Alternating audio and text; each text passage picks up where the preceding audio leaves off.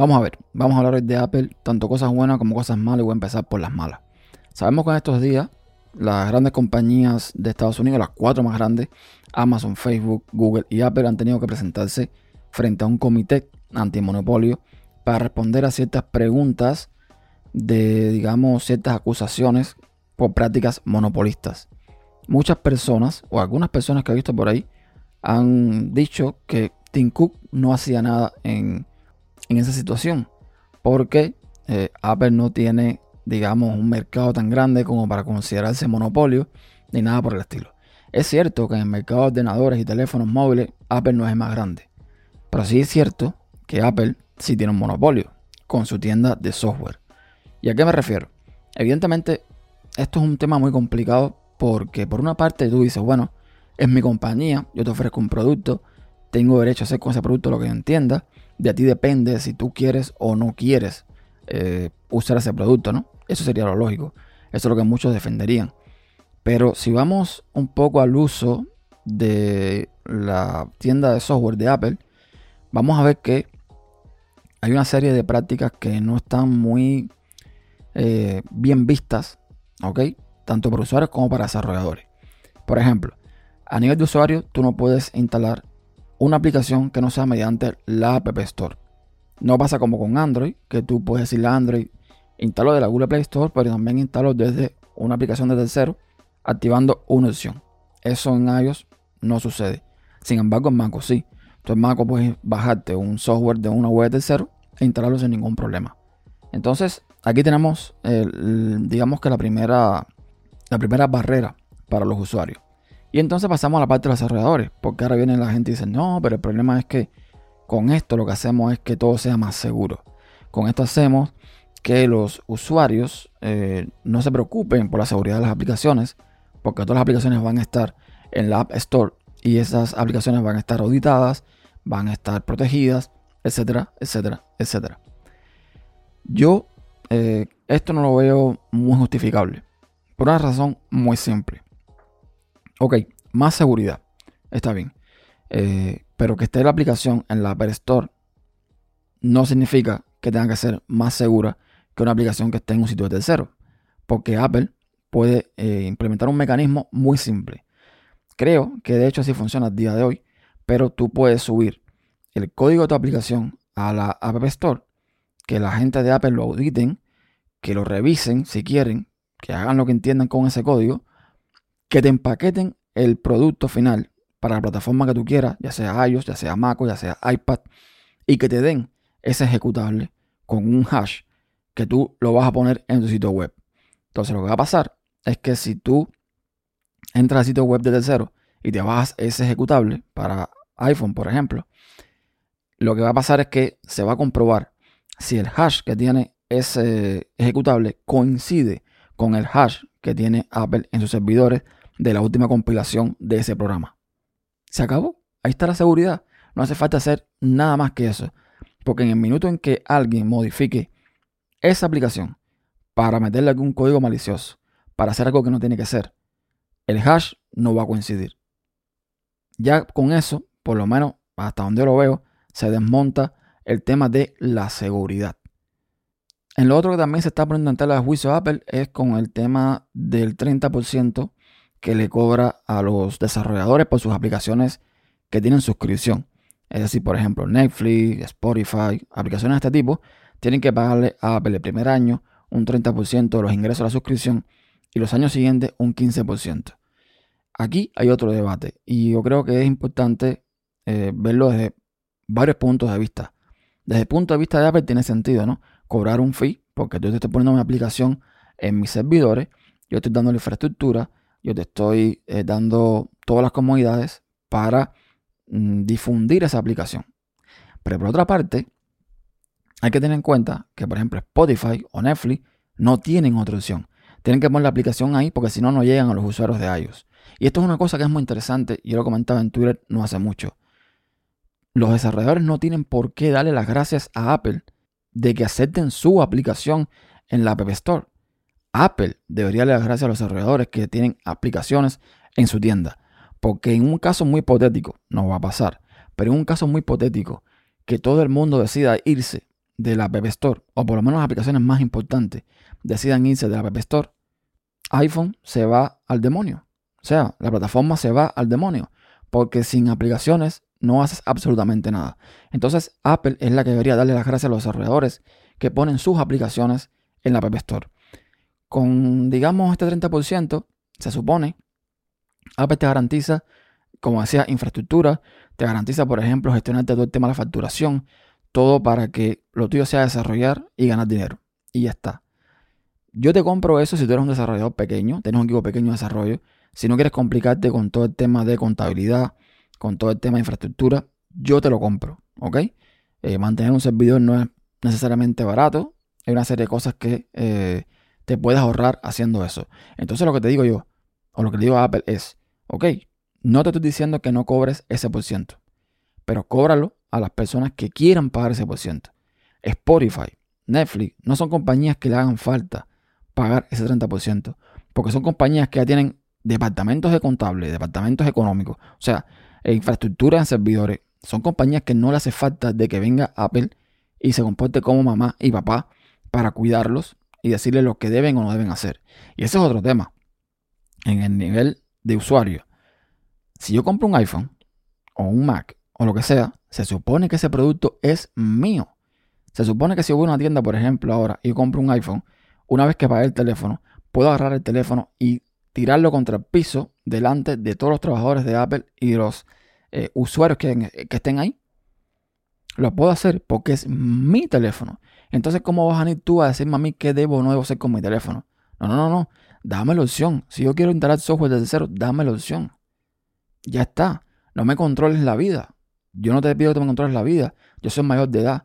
Que sí, que hay gente que eh, no tienen control, que hay gente que no tienen experiencia, que pueden caer en malos, eh, con, malos software. ok, puede pasar. Pero generalmente la persona que no tiene experiencia, no sé, un ejemplo, mi papá, una tía mía, gente que no, que no dominan tecnología, no suelen complicarse tanto la vida. Ellos saben que las aplicaciones se instalan desde la App Store y ahí van a instalarlas. Son gente que ni siquiera están pendientes si hay una actualización nueva del sistema. No lo están. Entonces, esa excusa, a mí en lo particular, no me sirve ni un poquito. De alguna forma, sí están ejerciendo monopolio con su tienda de aplicaciones, porque además no tienen competencia. No la tienen. Al, punto en que tú no dejas que nadie eh, pueda instalar una aplicación fuera de tu tienda, estás ejerciendo un monopolio. Es tan simple como eso. Entonces, de alguna forma, Tim Cook sí debería estar en esa, en esa vista, como le dicen, ahí frente a esas personas Mm, declarando bajo juramento y respondiendo a las preguntas que le están haciendo. Que por cierto, Tim Cook, de todos los que estaban ahí, fue el que menos preguntas recibió. Fue el que más eh, fresco estuvo, por decirlo de cierta forma. Esto me lleva a la otra parte, a la parte buena. Como saben, eh, ya a finales de este año Apple va a presentar sus procesadores Apple Silicon. Son o fueron inicialmente basados en ARM. Ya no me queda claro que, que sean basados en ARM como tal. Vamos a ver qué pasa con esto. Que también eh, estuvo leyendo hace muy poco que parece que Nvidia va a comprar ARM. Y esto se pone interesante. Vamos a ver qué pasa con esto.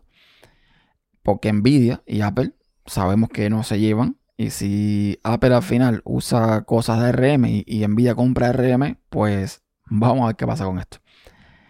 Lo interesante de esto es que al final ya Apple pasa a crear sus propios procesadores. No depende de Intel ya voy a controlar o va a poder controlar su ciclo de actualizaciones, su ciclo de eh, producción, con lo cual está muy bien. Ya estamos viendo algunas de las pruebas que están haciendo con el Mac Mini, que tiene el AOCZ, que está teniendo un rendimiento muy, muy bueno. Así que yo en lo personal tengo mucho hype por esperar a ver qué va a pasar con los supuestos A14 que deben venir con estos primeros MacBook con eh, ARM o los primeros Mac. No sabemos si realmente va a ser un MacBook o va a ser otro ordenador tendría sentido que al menos lanzaran un Mac Mini también con procesador eh, Apple Silicon. Porque si al final el kit de desarrollo, de transición, fue con un Mac Mini, pues podrían hacerlo perfectamente. Pero bueno, se está hablando los rumores de que va a ser MacBook y cosas por el estilo. Cuando esto pase, cuando salga este procesador, yo tengo pensado pasarme completamente a el ecosistema de Apple. Por muchos motivos, señores. Yo realmente no tengo que estar dando explicaciones a nadie, ni tengo que darle mis argumentos a nadie, que los tengo yo para lo que hago el día de hoy, un Mac me viene requete bien. O sea, MacOS me viene requete bien. Eh, sin contar, además, de que son ordenadores que tienen muy buena, pero muy buena salida en el mercado de segunda mano, cosa que con un PC normal no pasa. Entonces hay muchos motivos, muchos factores por los que estoy eh, pensando pasarme completamente al ecosistema de Apple. Ya tengo un iPhone, eh, tengo Hackintosh, tengo un MacBook, pero es un poco viejo.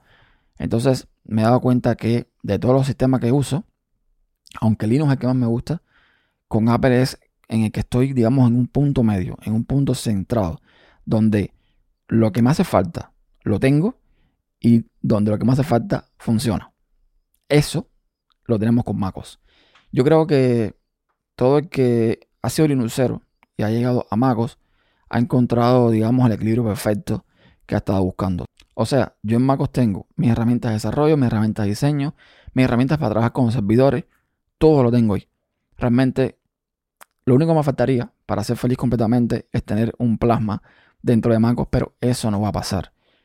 Que sí, que el sistema no es eh, como en Linux, que no es personalizable, el escritorio, que, en fin, una serie de cosas que ya sabemos, que es cerrado, que patatín, que patatán. Pero es que a día de hoy, y lo digo sinceramente, sin, y espero que nadie se ofenda por esto, pero es que a día de hoy para mí estos sistemas son herramientas. Si Linux me gusta, me encanta, no significa que porque me encante y me guste, tenga que sacrificar mi flujo de trabajo, mi comodidad, mi tiempo, por usar algo que eh, sí, puedo hacer lo mismo que hago en otro sistema, pero normalmente voy por el camino más largo o por la vía más difícil. Yo esto tendría que hacer otros videos para explicarlo, pero en cuanto a producción de audio, aunque en Linux yo he hecho podcast y se pueden hacer podcast, o en producción de video, en Linux yo he hecho video, la mayoría de estos videos que hay en, en, en System Insight han sido hechos con Linux. La realidad es que cuando tú trabajas con herramientas que hay en MacOS, la vida se te hace mucho, mucho más fácil. Y si tengo que escoger entre, repito, ahorrar tiempo y facilitarme la vida y usar un sistema que me gusta y que es libre y toda esa historia, pero que tiene sus carencias, yo prefiero usar la herramienta que me funciona. Es así de simple. No significa con esto que voy a dejar de usar Linux, ni nada por el estilo, pero eh, la realidad es que eh, MacOS está cada vez más interesante. Con Big Sur vienen cambios a nivel visual, que es otra cosa que para mí es importante, de una forma u de otra. Y vamos a ver qué pasa. Vamos a ver qué pasa eh, con todo esto. Pero sí tengo seguro, si no es para el 2020 o para 2021, pasarme completamente a MacOS como sistema operativo principal. Ojo, no significa que deje de usar Linux o deje de usar Windows. Hay muchos detalles, hay muchos detalles que hacen del ecosistema Apple algo interesante. Es curioso porque sé que algunos van a pensar, sí, pero es que los precios te venden hardware eh, no tan potente o no tan actualizado por unos precios. Eso, eso es real. O sea, eh, según qué caso se puede ver y es real. Pero también es real que lo que tú te gastas en un Mac, después lo recuperas. Es decir, tú te gastas dos mil dólares en un Mac, ¿verdad? Le das 3, 4 años eh, de uso, ya lo tienes más que amortizado. Y además, si lo quieres vender a los 3 o 4 años, lo puedes vender a un precio súper bueno. En resumen, no fueron 2.000 lo que te gastaste, fue mucho menos. Entonces, eh, hay detalles, hay detalles que hacen que eh, entrar al ecosistema de beneficios. En el iPhone es la misma historia. O sea, en el iPhone sabemos que te compras un iPhone ahora en 2020 y vas a tener soporte hasta 2025, 2026, 2027. O sea, 5, 6, 7 años. Eso no pasa con un Android. Además de que por lo menos en mi caso particular yo estoy muy saturado con el tema de Android. Estoy saturadísimo. Es Xiaomi, es Huawei, es Samsung, es Oppo, es, no sé, Google. Son un montón de fabricantes sacando un montón de productos todo el tiempo. Productos que tú no... O sea, se puede sacar así con pinzas lo que tienen una calidad buena y que además que tenga buena calidad te den un servicio de calidad y que además te den un soporte de calidad. No pasa. Yo fui usuario de Pixel hasta Pixel 3. Y no me compré el 4 por el simple hecho de que me cansé. Google lanzó un teléfono inacabado. Porque el, mm, reconocimiento facial no servía. Con una batería muy pobre. A un precio altísimo. Para que entonces el año siguiente ese precio baje. Pero a niveles ínfimos. Que tú dices, no, no me da negocio. no me da negocio porque entonces el teléfono de segunda mano ni siquiera lo puedo vender para comprarme uno nuevo. Entonces, ya les digo, son detalles que ahora no voy a entrar en ellos, pero que eh, de alguna forma hace que me plantee cambiar por un tiempo por lo menos el ecosistema. Y repito, no tengo que darle explicaciones ni tengo que darle argumentos a nadie. Pero para que se entienda un poco, no es una medida a lo, a lo, a lo rápido, a lo sin pensar. No, no. Yo esto lo he valorado después de 10 años o más usando Linux, usando el día de hoy Linux, usando Windows, usando otras plataformas. Creo que me voy a sentir un poco más cómodo, repito, al menos por un tiempo, en el ecosistema de Apple.